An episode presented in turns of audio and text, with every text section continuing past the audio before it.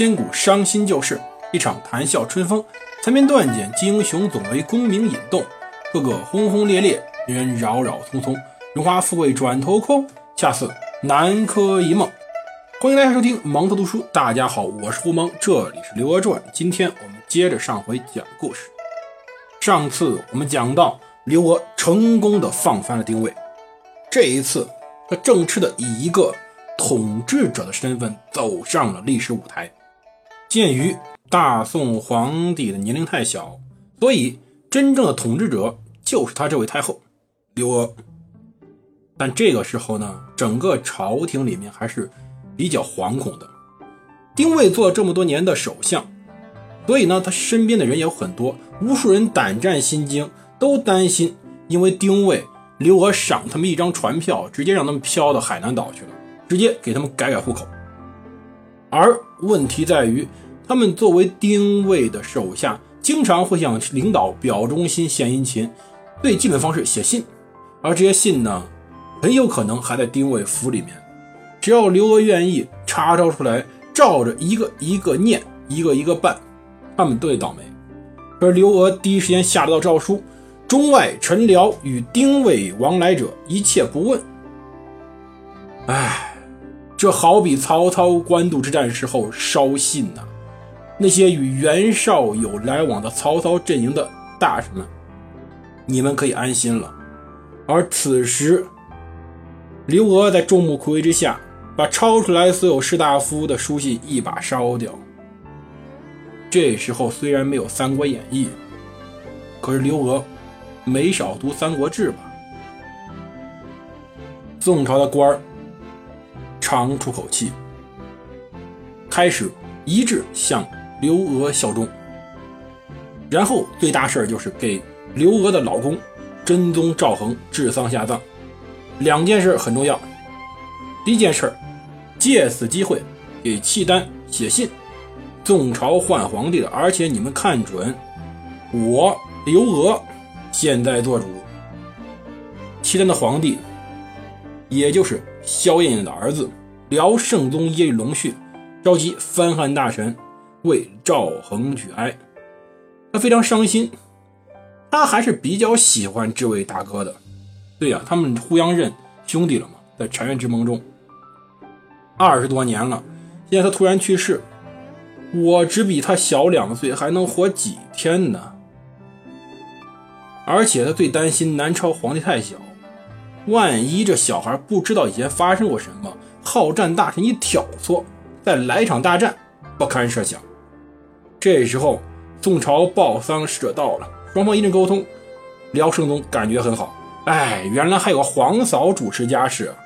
他转身对自己萧皇后来说：“就由你写信给大宋的皇太后吧，也让你能名传中国。”对呀，要让自己的皇后写信给大宋皇太后，这个礼节上是非常符合的。辽圣宗还下令，在范阳的闽中寺给赵恒设灵堂，建百日道场，并且下令全国不准任何地名、人名。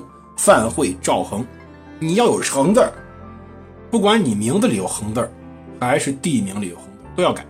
辽圣宗对这位皇兄真是不错，仁至义尽，便派人把信送到开封，而刘娥就要接待这位来的使者。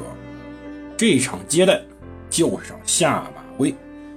辽朝吊孝使团进入宋境很正常，二十多年来来往往，彼此路都熟得很了，流水作业。可是，话说这时候，辽朝使臣按照之前惯例，该跪跪，该哭哭，该嚎嚎，该吃吃，该玩玩，谁也没耽搁着。然后，他忠实的传递了契丹皇帝耶律隆绪的表达的情谊，想见一下宋朝的最高领袖刘娥刘太后。麻烦啊！宋朝这时候脸突然变了。小同志，你是不是有点搞错了？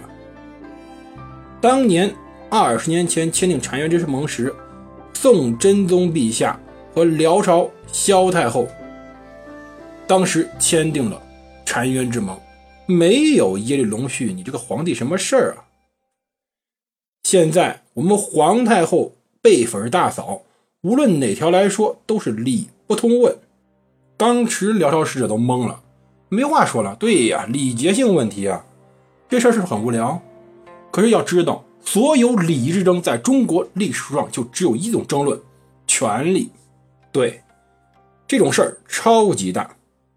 大家想想，当年石敬瑭叫耶律德光什么？赵恒又跟耶律隆绪怎么论？还有，宋朝给辽朝岁贡叫什么？给党项又叫什么？后来赵构怎么称呼金国人？这种事儿呢，就是整个国家的精气神儿，或者说这个国家怎么在周边国家中站稳脚跟？是站着、坐着，还是跪着、趴着？刘娥用这种形式告诉周边各国：我是个寡妇不假，可是我是个能撑起门面的强悍寡妇。就这件事儿，顺便就出现了另外一个效果。当时党项李继迁的儿子李德明迅速变乖，主动上书再次称他为赵德明，同样在西北为赵恒致哀。宋朝周边形势并没有随着赵恒的死改变，刘娥把大宋王朝的门面撑了起来。然后就有另外一件小事情。老公死了不假，可是老公呢留了点好东西，什么东西呢？天书。这天书到底是什么？大家心知肚明，耗尽了宋朝人财力、体力、精神。赵恒多次折腾，请来天书，可是赵恒死了怎么办呢？一般而言，祖宗留下东西，自己老公留下东西要供奉嘛，尤其还是上天的东西。在宋朝管阁重地。还珍藏着赵恒老爸赵光义的各种手迹，那玩意儿是好东西，不能扔，更何况神仙赏的。但是刘娥下令，哎，让天书跟着先帝到洛阳的陵寝里去。天上的东西，人间不该有，谁请谁带走，我伺候不起。虽然特别狠，但那些被天书将圣祖林搞的。家徒四壁、折腾的惨不忍睹，老百姓却长出一口气儿。神仙也会死啊！终于不用再搞这种封建迷信活动了，这也解决了国内一部分怨气。人们总觉得，哎，有日子过了，有好日子过了。当时宋朝顶级官员感觉非常好，这绝对是个好事但是呢，周围人气儿还没顺过来，立马脸色苍白。当时赵恒被葬入永定陵之后，刘娥哭了。刘娥确实感觉非常伤心。赵恒确实是个非常爱她的男人，而刘娥对他有深厚的感情，两人相濡以沫这么多年，这个死老公便早早走了，把这个里忧外患的国家留给他。当然，他这时候向大臣们，尤其宰制大臣们感谢，说国家内忧外患，要不是大家齐心协力。哪位能把这事儿办妥？现在先帝丧事已毕，各位请把你们每个人子孙及内外亲族的姓氏名单报上来，我当额外施恩，大肆封赏。对呀，这帮大臣高兴坏了，脸冒绿光，然后呢就把所有的孩子们的子孙后代们的门客好友的一个不落全填好，一个都不能漏。白捡的嘛，宋交刘娥开始等待。不过很长的时间，他们发现这帮人一个都没当上官，被死死压在了人事部门的底下。为啥？因为刘娥竟然把这些名字整理成了图形，钉在了自己垂帘旁边墙壁上。有臣子推荐谁当官，就看看这些关系图，一眼看过去，一目了然。这个人没在这图上，他才会推荐。为什么在刚收拾完丁位，他要收拾这些宰制大臣呢？难道刘娥不怕他们翻脸吗？其实很简单，宋真宗啊，太仁慈了，他对这些大臣们太好了，一边修仙，一边赏大臣，花钱花到没谱。最开始丁位保证不是保证过吗？大计有余。这钱够花，到最后花的丁卫都麻了。开玩笑吧，您这样花，经济都快崩溃了，丁卫都去劝赵恒了，赵恒反过来反而去劝丁卫一句：“没事儿，只要我们不乱花钱，谨慎些，就不会到那地步的。”什么叫乱花钱？您这叫乱花钱吗？您这叫谨慎吗？哼，就是劝劝，安慰安慰，该怎么干怎么干呗。那么，处在刘娥现在位置，如果让臣子们忠心的为他服务，能继续赏钱，能赏更多的钱吗？再赏下去，贪得无厌，你就没钱可赏了。所以，必须翻过来重新洗牌，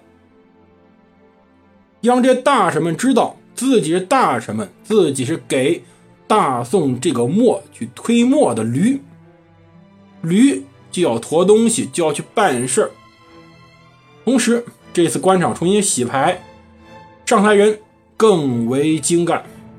王增、张之白、吕夷简、鲁宗道这些人，以王增为代表，到清廉到连送礼都是用旧书简上裁下来的白纸。而张之白此时家无余财，贫不能葬，国家出钱才能入土为安。而鲁宗道呢，也差不多。只有吕简算是个例外，不过这时候呢，还是非常既要表现的非常的清廉守礼。最后，刘娥把自己娘家人钱维演赶出了京城。其实呀，无论哪个朝代，女主邻国想站稳脚跟，首先就要有强硬的娘家人。可刘娥没有啊，刘娥只有个刘美，而钱维演呢，跟刘美是亲家。历史上。所有的皇后、太后想站稳脚跟，都是靠亲家人。除了刘娥，只有一个例外，那个名字闪耀千古的女人——武媚娘。要知道，刘美就是刘娥的哥哥、前老公嘛。而这位钱维演呢，是刘美大舅子。不管怎么牵强，名分不远。所以抵押官说。钱维演是皇亲，不能担任两府重任，便被罢免了。朱密使别当了，直接出京去当保大节度使，知河阳府。当年十一月时的事儿。结果呢，钱维演是个风雅人，钱塘吴越的子孙，非常的风雅，有高品位、大见识的艺术家气息。以此为契机，几年之后，他到西京，也就洛阳做留守时，宋朝第一批璀璨的文人们。汇集他的身边，其中有个当时不出名，后来名震千古的人——欧阳修。就这样，宋乾兴元年过去了，新年伊始，万象更新。刘娥要巩固自己地位，要怎么办呢？改元。改元这个东西是非常有讲究的。刘娥究竟赏了一个什么年号给新年？我们下期再讲。